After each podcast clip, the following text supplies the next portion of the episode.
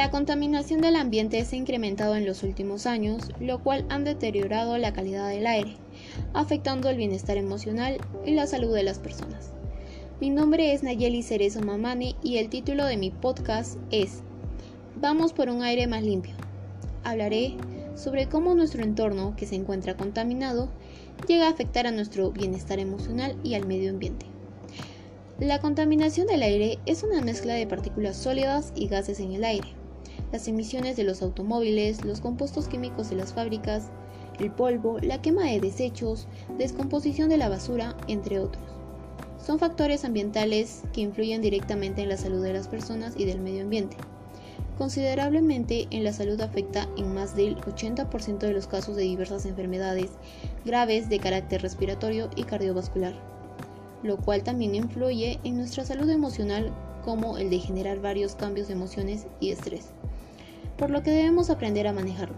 Y las acciones que nos puede ayudar son mantener nuestro ambiente siempre limpio, ya que esto nos ayuda a desarrollar más emociones positivas que negativas. Evita el uso constante del automóvil y haz uso de la bicicleta o caminar, lo cual puede ayudar a despejar tu mente.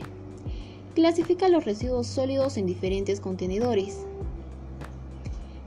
Es importante que te rodees de áreas verdes, por lo que se recomienda que tengas en casa plantas, ya que la ciencia constata que en los espacios naturales mejoran el estado de ánimo.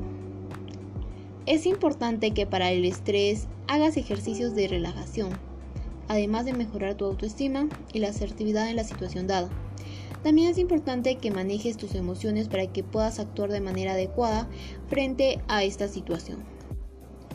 Llego a la conclusión que a partir de algunas acciones podemos mejorar la salud de nuestro medio ambiente y la de nosotros mismos, ya sea evitando las graves enfermedades respiratorias, y la de mejorar el bienestar de nuestra salud emocional, como también el de aprender a manejar nuestras emociones y el estrés.